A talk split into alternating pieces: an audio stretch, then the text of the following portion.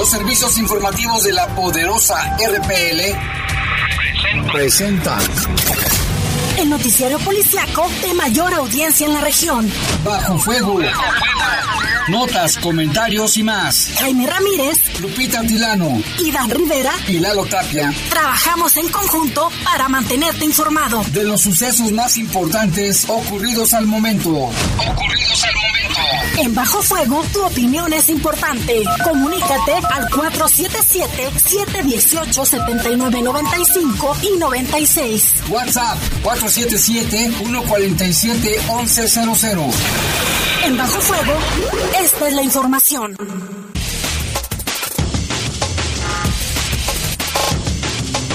¿Qué tal? Muy buenas tardes, qué gusto saludarle. Hoy ya es 17 de junio del 2021. Saludo, por supuesto, con muchísimo gusto a Jorge Rodríguez Sabanero, que se encuentra en cabina, y en cabina máster se encuentra Brian Martínez. Muchísimas gracias. Mi nombre es Guadalupe Atilano y en un ratito más Jaime Ramírez y yo le estaremos acompañando durante estos minutos de información en este horario especial. Recuerde que a partir de las 7.10 le estaremos transmitiendo eh, con el equipo de deportes este encuentro entre Piratas de Campeche y los Bravos de León desde la Fortaleza. Ya son las 6 con 31 minutos. Vamos a nuestros titulares. Moviliza a la policía un reporte donde decían que un sujeto a bordo de una motocicleta hacía disparos. Esto fue en la colonia Santa Julia, aquí en el municipio de León. Condenan a banda de extorsionadores allá en el municipio de Celaya. Pasarán siete años en prisión. Detienen a menor de edad por robo a una casa habitación. Destaca la secretaria de Gobierno Lidia Denise García Muñoz Ledo la importancia de la labor que realizan los grupos de familiares de desaparecidos. Reitera el compromiso del Estado en garantizar su seguridad e integridad en las acciones de búsqueda. En información del país le tendremos un caso. Se trata de un homicidio más contra periodistas. Esto fue en Oaxaca. En información del mundo, en la India, abandonan a una bebé dentro de una caja de madera sobre un caudaloso río. Las 6 con 33 minutos. Le invitamos para que se comunique con nosotros. Vamos a una pausa. Volvemos con más. Comunícate con nosotros al 477-718-7995 y 96. WhatsApp 477-147-1100. Regresamos a Bajo Fuego. Estás en Bajo Fuego. Bajo Fuego. Más que con consejos, me has guiado con tu ejemplo. Te amo, papá. Este Día del Padre guía a tus hijos con el ejemplo. No organices fiestas ni reuniones. La pandemia aún no acaba usa cubrebocas y mantén sana distancia. León, Gobierno Municipal. ¿Ya tienes vinculadas tus cámaras de seguridad a la central de emergencia C4? Recuerda que son cámaras de exterior, ya sea de tu casa, negocio o escuela. Todas cuentan. Llama al 477-146-5000. León, Gobierno Municipal. Retomamos vía directa en tu colonia. Cada semana visitaremos una colonia para escuchar las necesidades de la ciudadanía, atenderlas y asesorarte sobre diversos trámites y servicios. Todas las dependencias municipales trabajando para seguir haciendo de León una ciudad de primera. Con vía directa estamos más cerca de ti. León, Gobierno Municipal. Estás en Bajo Fuego. Bajo Comunícate con nosotros al 477-718-7995 y 96. WhatsApp 477-147-1100. Continuamos en Bajo Fuego.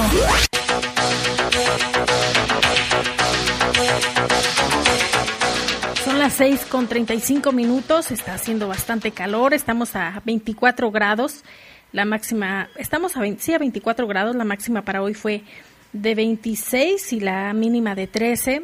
Hay muy bajo el porcentaje de probabilidades de lluvia, aún así hay que tomar precauciones. Y mire, vamos con la información nacional. Se da a conocer que el periodista Gustavo Sánchez, originario del Morro Mazatlán, pertenece al municipio de Tehuantepec, allá también en, Oaxaca. Él se encontraba allá cuando fue asesinado. Esto fue de un disparo en la cabeza durante la mañana del día de hoy. Eh, se da a conocer a través de un comunicado eh, que, de acuerdo a los primeros reportes, el comunicador y periodista se encontraba en una calle de la comunidad del Morro allá en Mazatlán cuando fue atacado a balazos. Gustavo Sánchez ya contaba con medidas cautelares luego de denunciar amenazas en su contra. El periodista había sido atacado a balazos el 14 de julio del 2019. Esa vez una bala quedó alojada en su columna. Sin embargo, y afortunadamente como así se manejó, no perdió la vida. Sin embargo, ahora se da a conocer esta, esta noticia.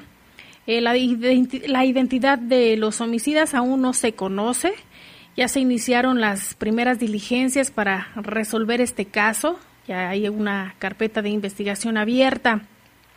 Gustavo Sánchez inició como, como voceador, esta es parte de su historia. Él inició allá en el puerto de Salinas Cruz, allá en, en Oaxaca.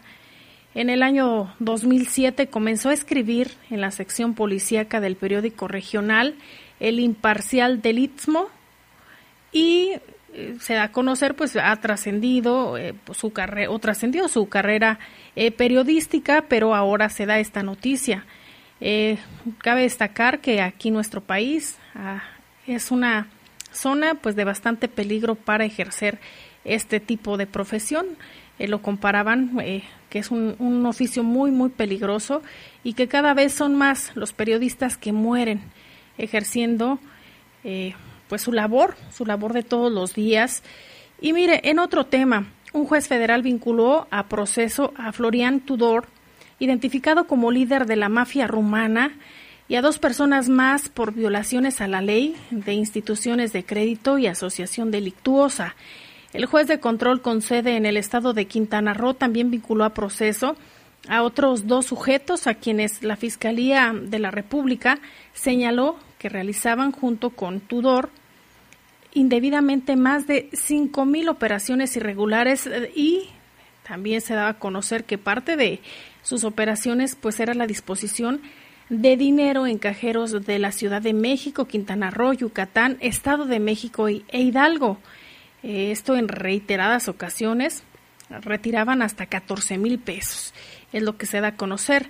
De acuerdo con la Fiscalía General de la República, eh, la audiencia inicial pues ya se dio y para, para presentar a estos imputados duró 18 horas en las que los fiscales presentaron datos de prueba para acreditar la legalidad de la vinculación a proceso solicitada y con los que también el juez decretó la medida de prisión preventiva justificada y otorgó cuatro meses para la investigación complementaria. De acuerdo a la ficha de captura de la policía rumana, Tudor nació el 7 de octubre de 1976. Se dice que es presunto líder de una banda criminal dedicada a la clonación de tarjetas bancarias y tiene aparentemente participación como administrador, propietario o accionista en varias empresas.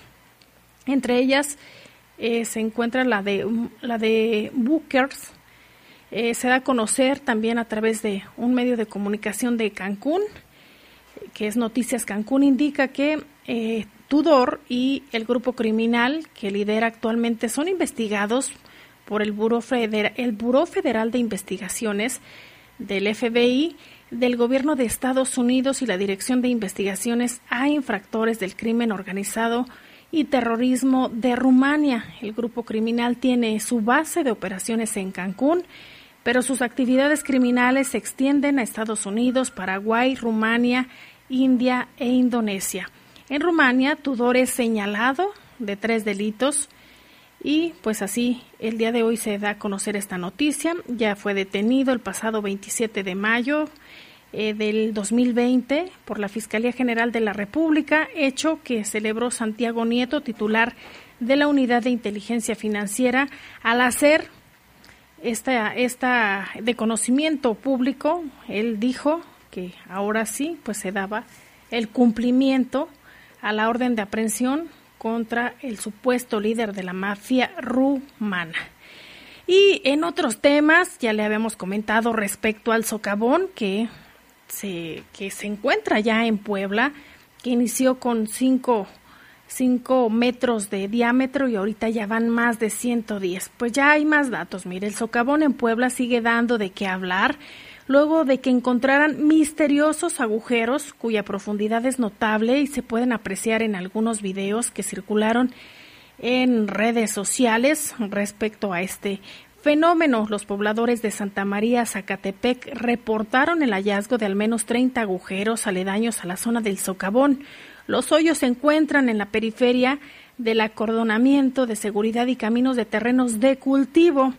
Hasta el momento, las autoridades no han reportado si están relacionados con perforaciones de un grupo de expertos que ha dado a conocer, pues ellos son geólogos, ya están investigando y dieron a conocer algunos detalles el 11 de junio donde decían que era producto de nuevas fallas naturales.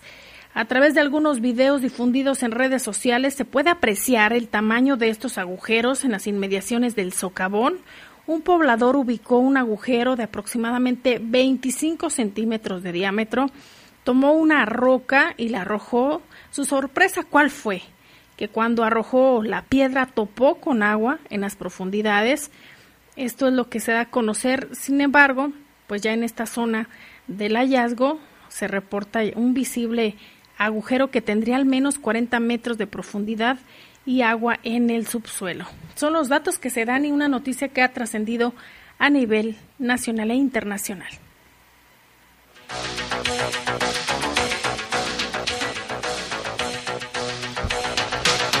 Y en noticias internacionales, fíjese que allá en Estados Unidos, sobre todo en el suroeste, está afectando bastante las altas temperaturas. Las autoridades han, eh, han recomendado a los pobladores eh, pues que eviten, eviten eh, gastar más o consumir más energía de lo necesario, sobre todo de las 4 de la tarde a las 10 de la noche. Esto por las altas temperaturas que se registran en al menos 10 estados, entre ellos eh, uno, un estado que se ha visto muy afectado durante estos cuatro días es California, donde las temperaturas están bastante altas eh, llaman a tomar recomendaciones para los pobladores, sobre todo tener especial cuidado con los adultos mayores y con los niños.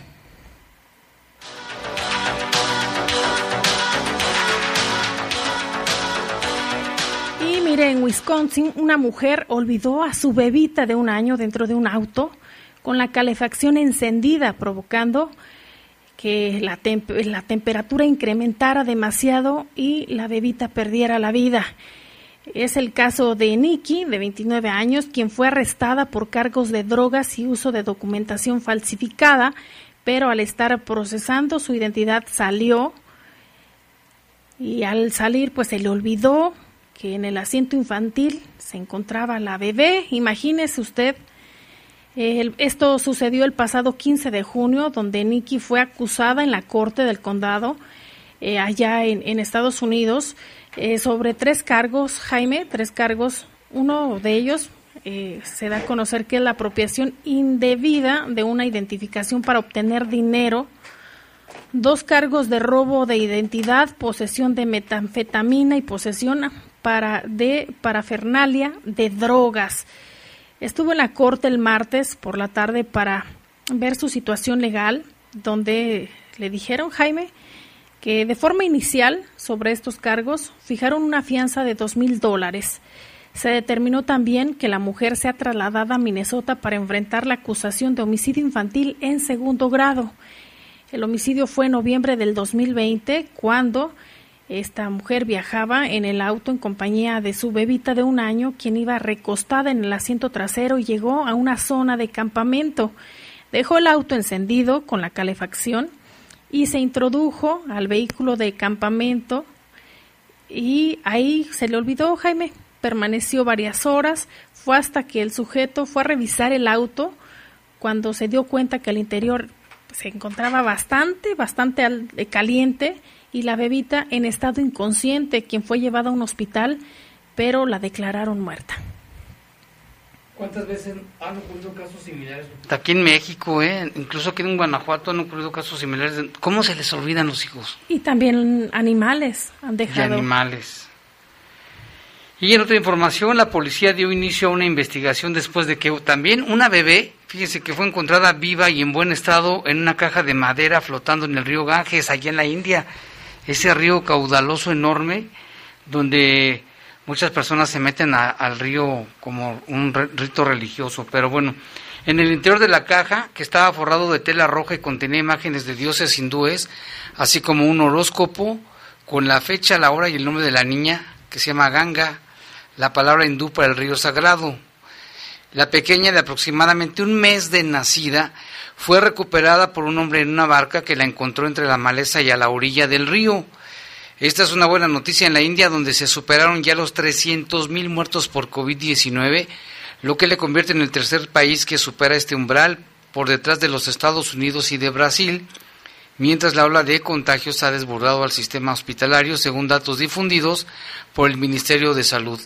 La nación del sur asiático registra 303.720 muertos, fíjate, 303.700. El número de personas contagiadas se eleva a 26 millones, según datos del ministerio. Y también, por otra parte, el famoso Palacio del Taj Mahal, el lugar turístico más visitado de la India, reabrió sus puertas gracias a un descenso de los casos de COVID. Este, y se vio azotado por una cruenta ola de coronavirus. Sin embargo, en este primer día de funcionamiento había pocos turistas en ese lugar. Y en Israel se da a conocer otro, otro ataque, Jaime. Eh, ya se rompió esta tregua. Israel lanzó un nuevo ataque contra la franja de Gaza.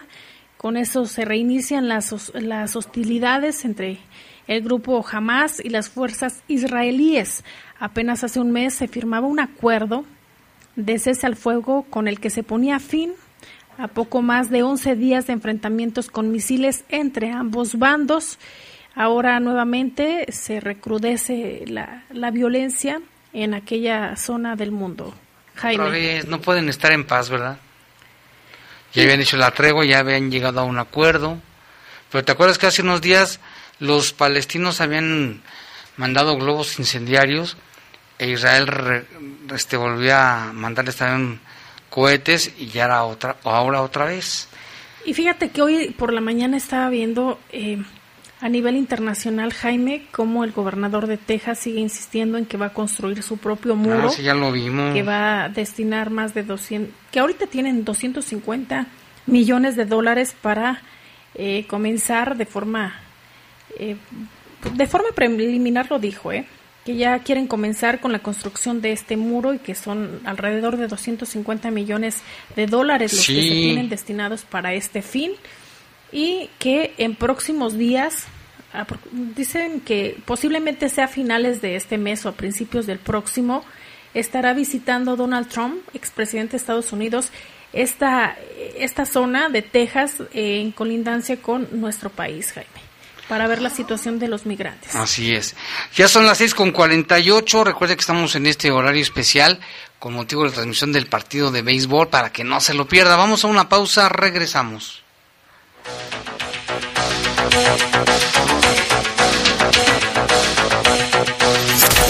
Comunícate con nosotros al 477-718-7995 y 96. WhatsApp 477-147-1100. Regresamos a Bajo Fuego.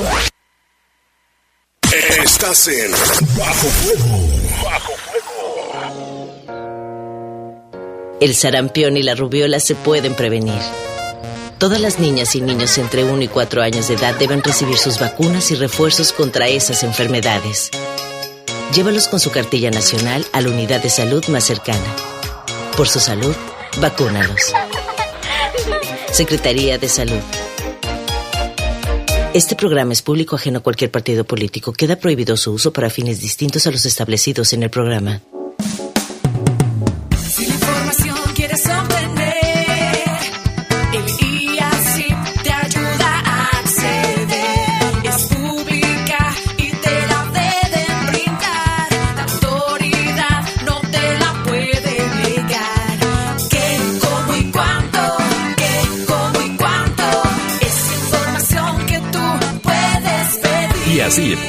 Instituto de Acceso a la Información Pública para el Estado de Guanajuato. Retomamos vía directa en tu colonia. Cada semana visitaremos una colonia para escuchar las necesidades de la ciudadanía, atenderlas y asesorarte sobre diversos trámites y servicios. Todas las dependencias municipales trabajando para seguir haciendo de León una ciudad de primera. Con vía directa estamos más cerca de ti. León, Gobierno Municipal.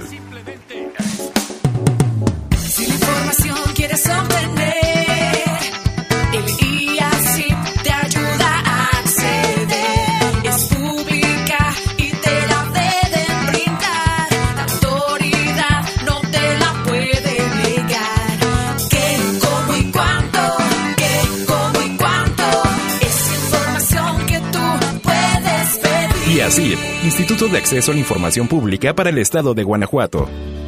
Más que con consejos, me has guiado con tu ejemplo. Te amo, papá. Este Día del Padre guía a tus hijos con el ejemplo. No organices fiestas ni reuniones. La pandemia aún no acaba. Usa cubrebocas y mantén sana distancia. León, Gobierno Municipal.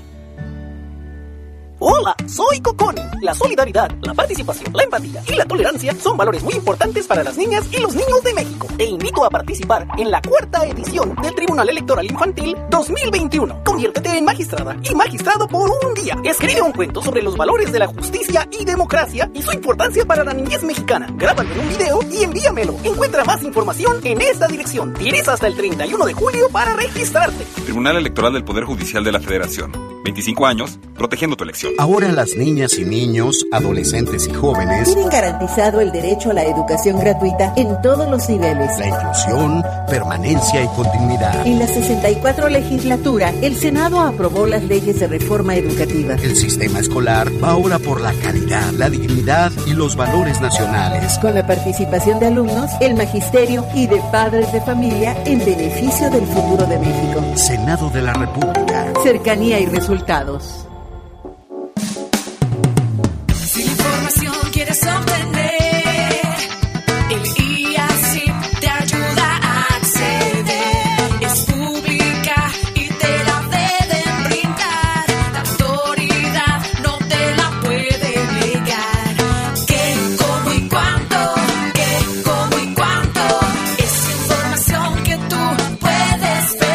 Instituto de Acceso a la Información Pública para el Estado de Guanajuato. Estás en Bajo Fuego. Bajo Comunícate con nosotros al 477-718-7995 y 96. WhatsApp 477-147-1100. Continuamos en Bajo Fuego.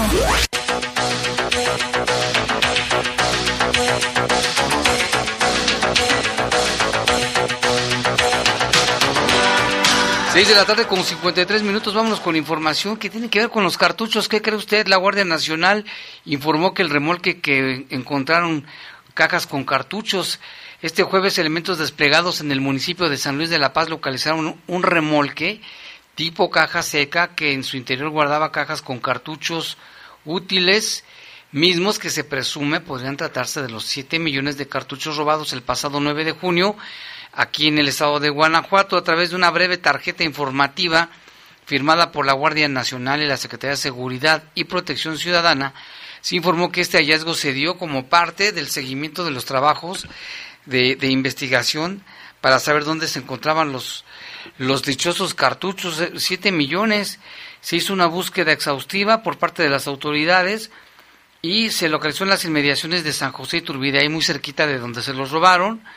Por un grupo de hombres armados se dio a conocer que las autoridades mantuvieron un operativo integrado especialmente por elementos de la Guardia Nacional que se abocaron a buscar los dichosos cartuchos que fueron localizados a ocho días de haber sido robados el pasado 9 de junio, cuando se reportó el robo de 7.114.500 cartuchos en un asalto de dos unidades de carga a la altura del municipio de San Luis de la Paz. Según el oficio emitido por la Fiscalía General del Estado, firmado por el encargado de despacho de la delegación David Eugenio Carmona, se trataba de dos vehículos con semirremolque tipo caja, color blanco, mismos que habían sido robados. Fíjate que es lo que habíamos comentado, ¿te acuerdas, Lupita, que dijimos que tendrían que aparecer? No es tan fácil ocultar los cartuchos. Ahora hay que esperar si, si realmente son los 7 millones o son menos o es solamente una parte de lo que se encontraron. Y esto ya es un avance en cuanto a este caso, porque es presumible, todavía no han dado a conocer o confirmado que se trate del mismo hecho. Yo creo que sí, ¿eh? pero no hace falta que las autoridades lo confirmen. Y eh, aquí en, en inf- información del municipio de León se da a conocer eh, que recibieron a, a través de la línea de emergencia 911, Jaime, un reporte en el que decían que había detonaciones de arma de fuego. Eh, de inmediato, pues se activó este, este protocolo y ya la Secretaría de Seguridad Pública da a conocer que el hecho se registró a la una con 29 minutos en Jardines de los Pirules, esquina Sendero de Jerez, de la colonia Jardines de Santa Julia. Y esto fue eh, pues un sujeto, Jaime, que al parecer iba en una motocicleta y se dio a la fuga con dirección a Boulevard San Pedro. Afortunadamente, así lo menciona, eh, las autoridades no se registraron lesionados.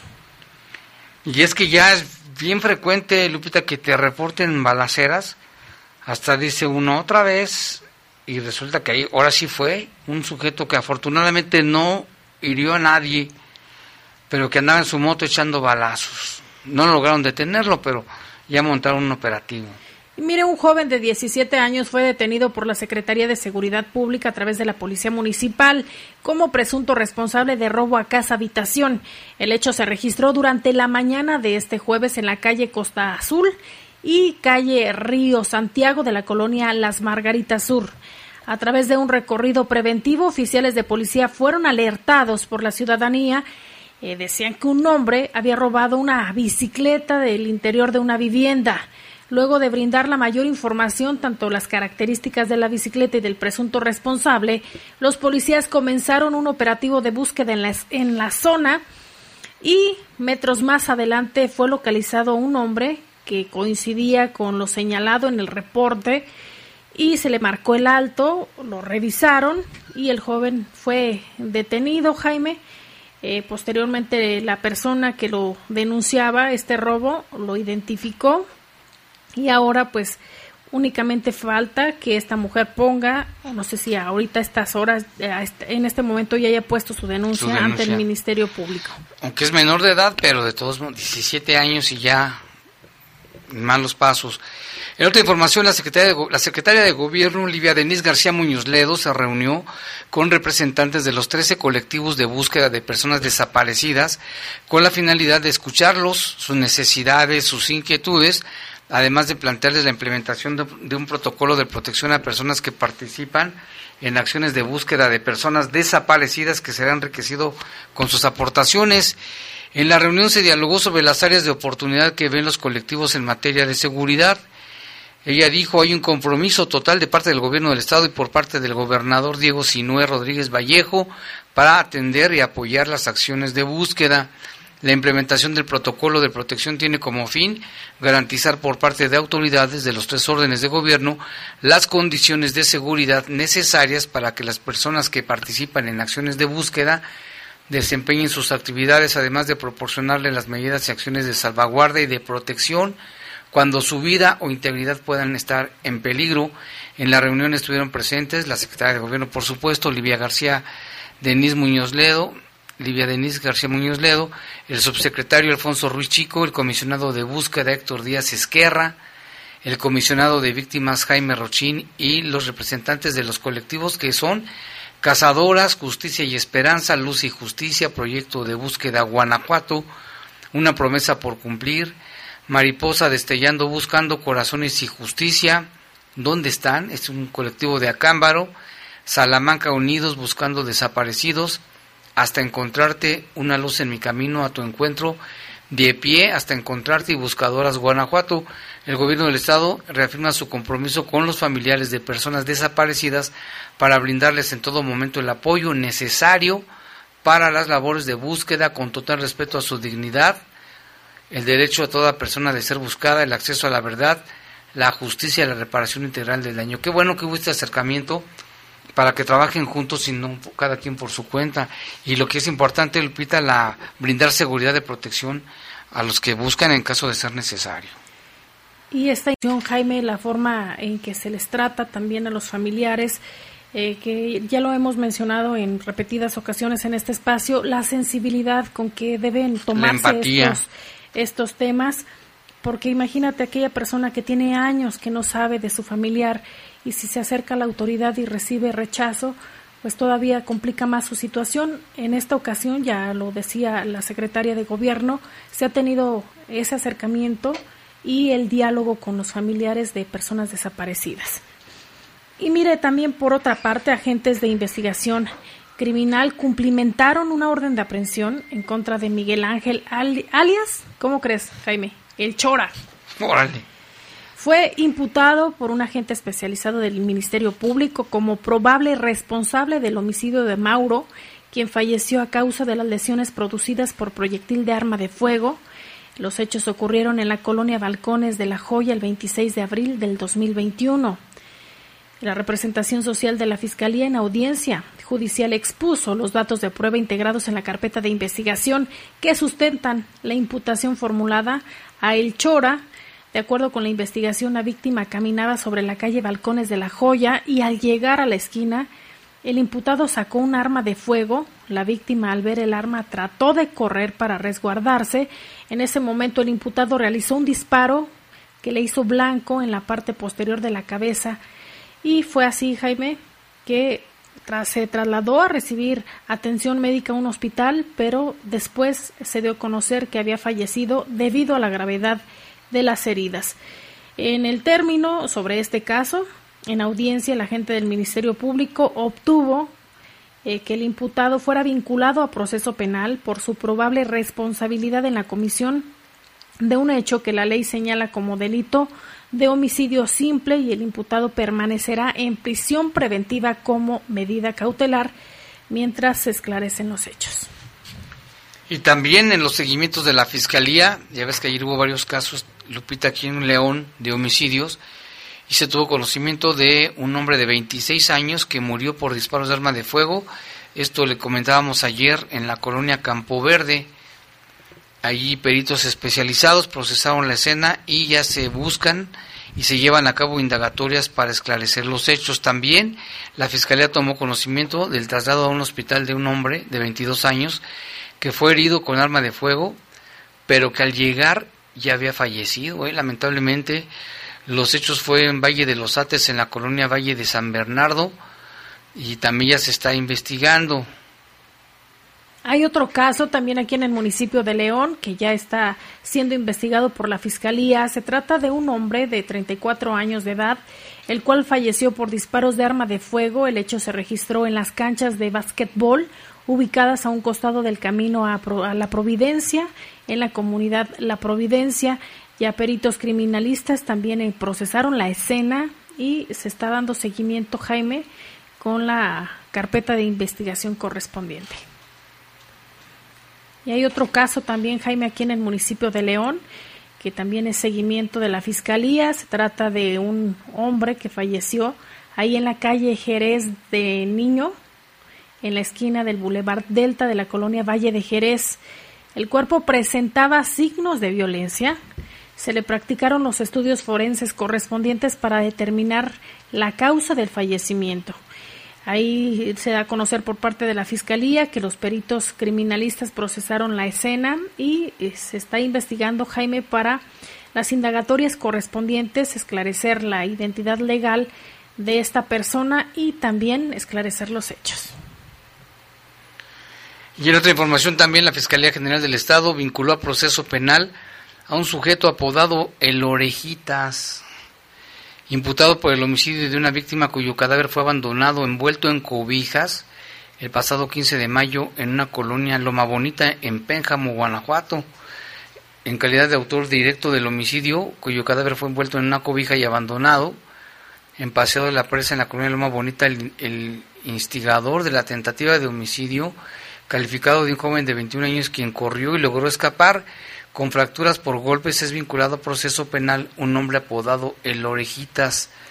Rigoberto es probable responsable de asesinar con arma de fuego a un hombre cuyo cadáver fue localizado envuelto en cobijas y quien corrió con mejor suerte fue el de 21 años, amigo del fallecido, quien sufrió la acción violenta de los agresores cuando era trasladado rumbo a Paseo de la Presa. Al llegar le apuntaron con arma de fuego, lo empujaron, momento que aprovechó para correr hacia unas casas en donde habitantes del lugar lo auxiliaron.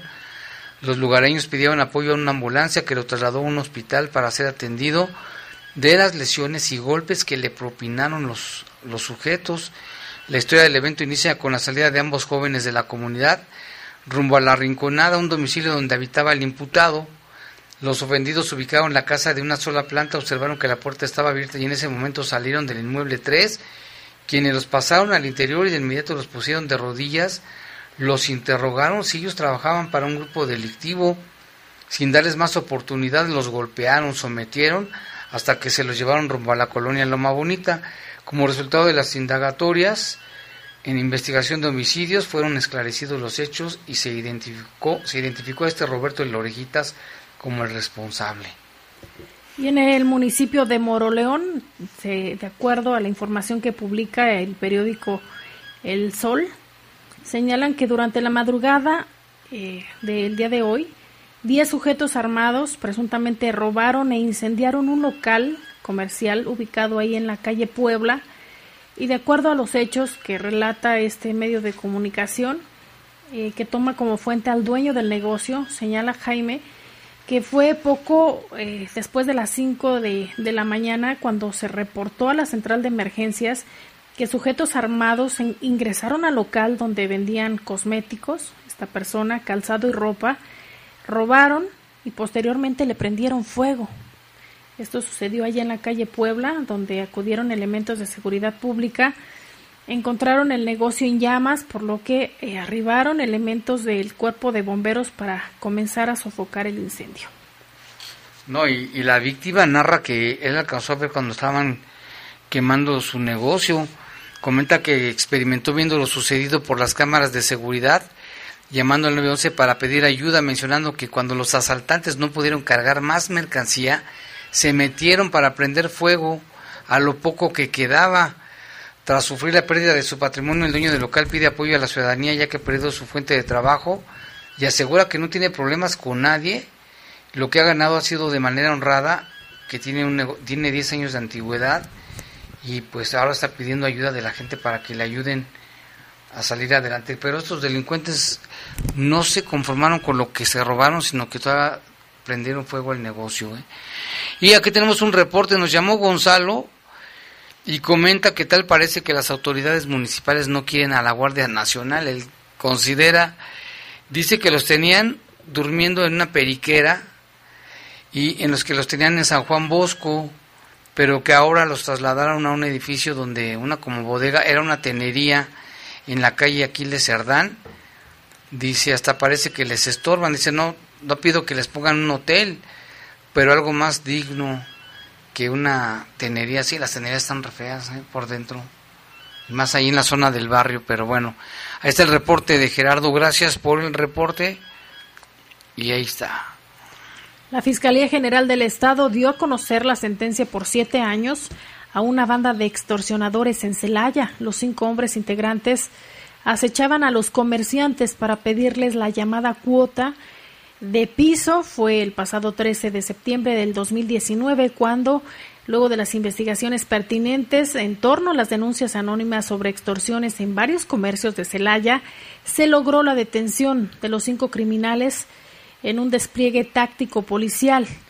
En el acto se les aseguraron diversas armas de fuego, vehículos, joyas y miles de pesos, teléfonos celulares de diversos modelos, varios vehículos, motocicletas y camionetas, así como equipo táctico que a decir de la Fiscalía serían producto y herramientas de la Comisión de Delitos.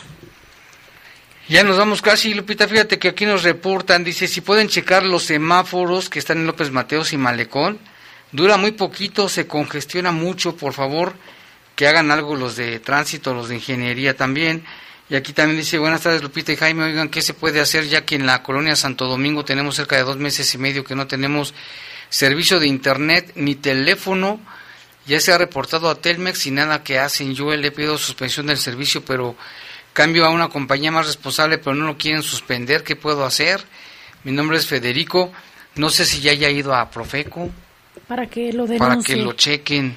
Y mire, ya el equipo de deportes de la poderosa RPL están listos en la fortaleza para este encuentro entre Bravos de León contra Piratas de Campeche, totalmente en vivo por esta estación oficial. Por eso es que ya nos vamos y es que se queden aquí escuchando el partido de béisbol desde el Estadio TV 4, Domingo, Domingo Santana. Mire, ya el equipo de Los deportes informativos de de la la poderosa poderosa RPL están listos en la fortaleza. De mayor audiencia en la región. Bajo fuego. Gracias por tu atención.